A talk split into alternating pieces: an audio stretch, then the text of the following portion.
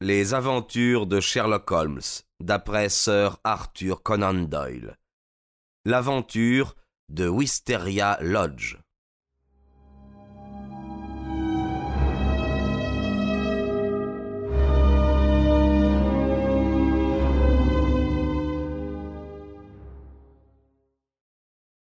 J'en suis sûr, monsieur Scott Eccles, tout à fait sûr, dit l'inspecteur Gregson d'une voix très aimable.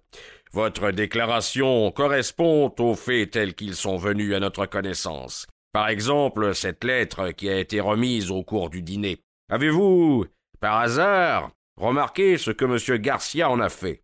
Oui, oui, oui, Garcia en a fait une boulette et l'a jetée dans le feu. Qu'en pensez-vous, monsieur Benz? Le détective local était de forte taille, bouffi, rougeau, sa figure aurait été très vulgaire si elle n'avait été rachetée par deux yeux merveilleusement clairs, presque occultés par les lourds plis graisseux des joues et du front. Il sourit avec effort et tira de sa poche un morceau de papier plié et décoloré. C'était une grille à griffes, monsieur Holmes. En jetant la boulette au feu, il l'a lancée trop haut. Je l'ai ramassée derrière la grille intacte. Holmes lui dédia un sourire de connaisseur. Il a fallu que vous examiniez la maison avec grand soin pour trouver cette boulette de papier. Je l'ai trouvée, monsieur Holmes. Je suis comme ça. Puis-je la lire, monsieur Gregson? Le détective londonien acquiesça d'un signe de la tête. La lettre est écrite sur du papier couleur crème ordinaire, sans filigrane. Un quart de feuillet. Le papier a été coupé en deux coups de ciseaux à lame courte. Il a été plié trois fois et scellé avec de la cire rouge étalée hâtivement et pressé par un objet plat et ovale. La lettre est adressée à M. Garcia, Wisteria Lodge. Elle contient ces lignes. Nos couleurs, vert et blanc. Le vert ouvert, le blanc fermé. Grand escalier, Premier corridor, septième à droite, porte rembourrée. Bonne chance, D. Voilà, c'est une écriture de femme. Cette femme s'est servie d'une plume bien taillée, mais l'adresse a été rédigée avec une autre plume ou par quelqu'un d'autre. L'écriture est plus épaisse, plus pleine, comme vous le voyez. Très intéressant message, fit Holmes en le regardant. Je dois vous féliciter, monsieur Benz, du soin que vous avez apporté à l'examiner en détail. Quelques petits points insignifiants pourraient sans doute compléter vos indications. Le cachet ovale est sans doute un bouton de manchette. Quel autre objet a cette forme? Les ciseaux étaient des ciseaux à ongles recourbés. Pour aussi courts que soient les ciseaux, vous pouvez distinguer la même courbure dans chacun des deux. Le détective du Suré émit un petit rire.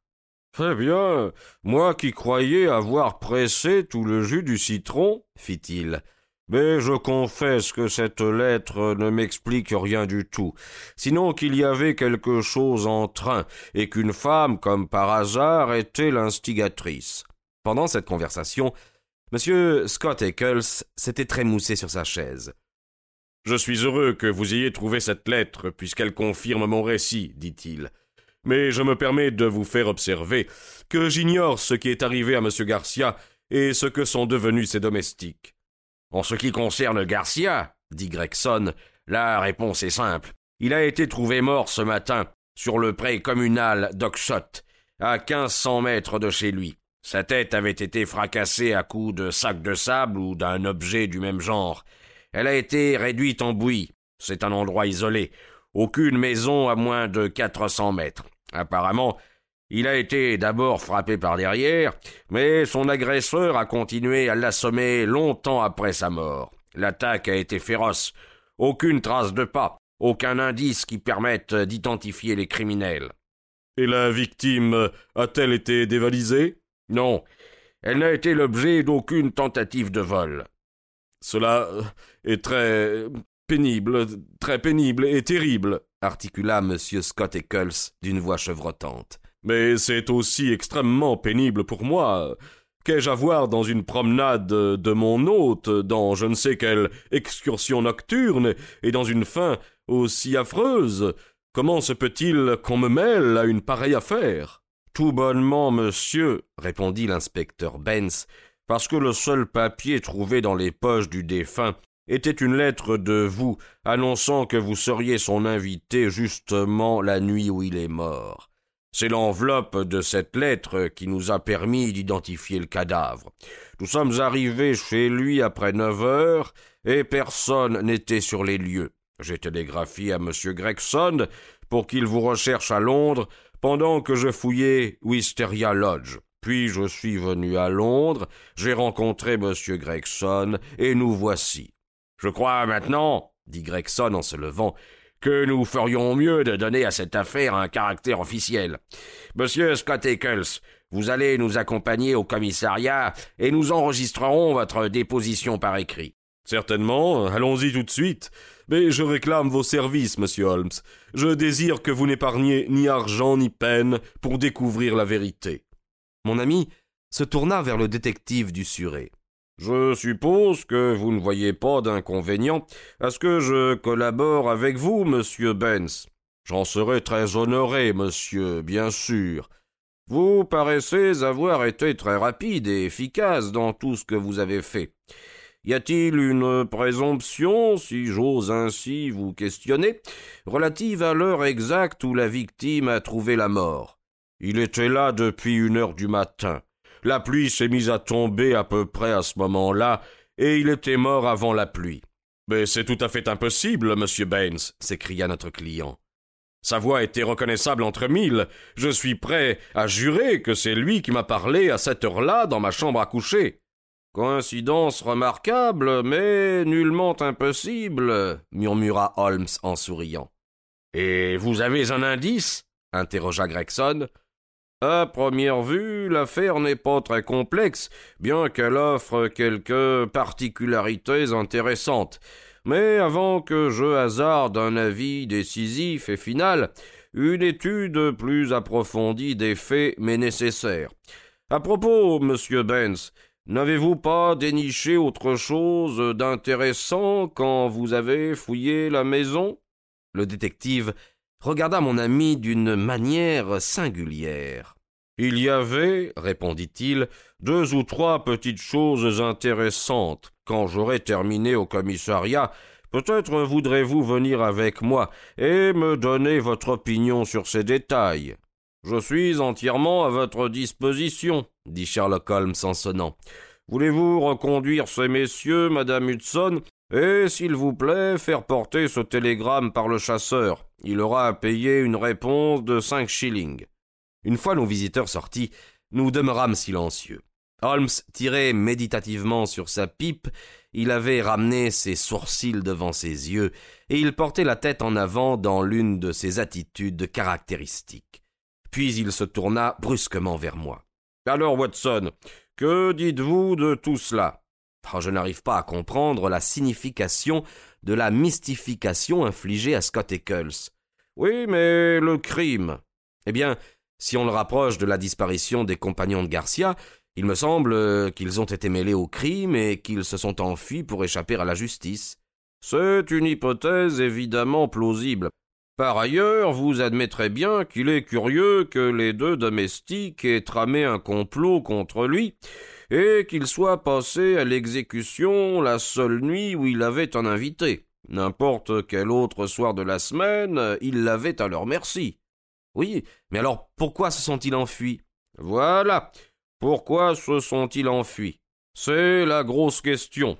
Une autre grosse question, c'est l'aventure peu banale de notre client Scott Eccles. Cela dit, mon cher Watson, est-ce trop demander à l'intelligence humaine de trouver une explication qui réponde à ces deux grosses questions? S'il en existait une qui rendit compte aussi du mystérieux message à la phraséologie si peu ordinaire, alors nous pourrions l'accepter comme hypothèse provisoire pour peu que les faits nouveaux qui vont nous être soumis cadrent avec elle, la dite hypothèse peut devenir une solution. Mais, enfin, quelle est cette hypothèse? Holmes s'adossa sur sa chaise en fermant à demi les yeux. Vous conviendrez, mon cher Watson, que la thèse d'une farce ne résiste pas à l'examen. De graves événements se préparaient, comme la suite l'a montré, et l'invitation de Scott Eccles à Wisteria Lodge est en rapport avec eux. Mais de quelle manière? Prenons les maillons de la chaîne euh, les unes après les autres. À première vue, je décèle quelque chose d'anormal dans cette amitié soudaine et étrange qui s'établit entre le jeune Espagnol et Scott Eccles. C'est l'Espagnol qui est à son origine. Le surlendemain du jour où il a fait sa connaissance, il se rend chez lui à l'autre bout de Londres et il le fréquente assidûment par la suite jusqu'à ce qu'il obtienne la promesse d'une visite à Heather. Que voulait-il d'Eccles? À quoi Eccles pouvait-il lui servir? Je ne distingue en notre client aucun attrait particulier. Il n'est pas spécialement intelligent, il ne possède aucune de ces qualités qui conviennent à l'esprit d'un latin. Pourquoi donc a-t-il été élu entre toutes les relations de Garcia? En quel honneur? Eh bien, parce qu'il représente euh, parfaitement le type conventionnel du respectable anglais. Il est le témoin rêvé pour impressionner un autre Anglais. Vous avez vu par vous-même comme ni l'un ni l'autre des deux inspecteurs n'ont songé à mettre en doute sa déposition, pourtant assez extraordinaire. Mais de quoi devait-il être témoin? De rien, étant donné la façon dont les choses se sont déroulées, mais de l'essentiel si elles s'étaient passées autrement. Voilà comment je comprends l'affaire. En somme, il aurait servi d'alibi. Exactement, mon cher Watson, il aurait pu servir d'alibi. Supposons, pour l'amour de l'argumentation, que les domestiques de Wisteria Lodge soient ses complices pour je ne sais quelle entreprise. Quelle que soit celle-ci, elle doit être accomplie avant une heure du matin. À la suite d'un tripotage des horloges, il est bien possible que Scott Eccles ait été convié à gagner sa chambre plus tôt qu'il ne le croyait. Mais ce qui est vraisemblable, c'est que lorsque Garcia est allé lui dire qu'il était une heure du matin, il ne devait pas être beaucoup plus de minuit dans la réalité. Si Garcia pouvait mettre à exécution son projet et être de retour à l'heure indiquée, il était alors en mesure de répondre puissamment à n'importe quelle accusation. Cet Anglais irréprochable aurait juré devant n'importe quel tribunal que l'accusé n'avait pas bougé de chez lui. C'était une garantie contre le pire. Bon, cela je le comprends, mais, mais la disparition des autres? Oh, je ne dispose pas encore de tous les éléments, mais je n'entrevois pas de difficultés insurmontables.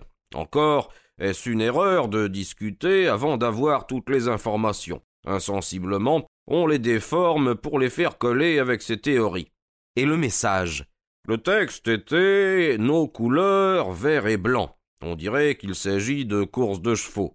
Le vert ouvert, le blanc fermé. C'est manifestement un signal. Grand escalier, premier corridor, septième à droite, porte rembourrée. C'est un rendez-vous. Nous trouverons peut-être un mari jaloux derrière tout cela. C'était sûrement un rendez-vous dangereux. Elle n'aurait pas ajouté bonne chance, dans le cas contraire. D. Cela devrait nous guider quelque part. Garcia était espagnol. D ne serait-il pas mis là pour Dolores, qui est un prénom commun en Espagne? Bien, Watson, très bien, mais tout à fait impossible. Une espagnole s'adressant à un espagnol aurait écrit en espagnol. L'auteur du message est certainement une Anglaise. Eh bien, nous n'avons plus qu'à nous armer de patience en attendant le retour de ce brave inspecteur. En attendant, rendons grâce à la chance. Elle nous sauve pour quelques heures des fatigues insupportables de l'oisiveté.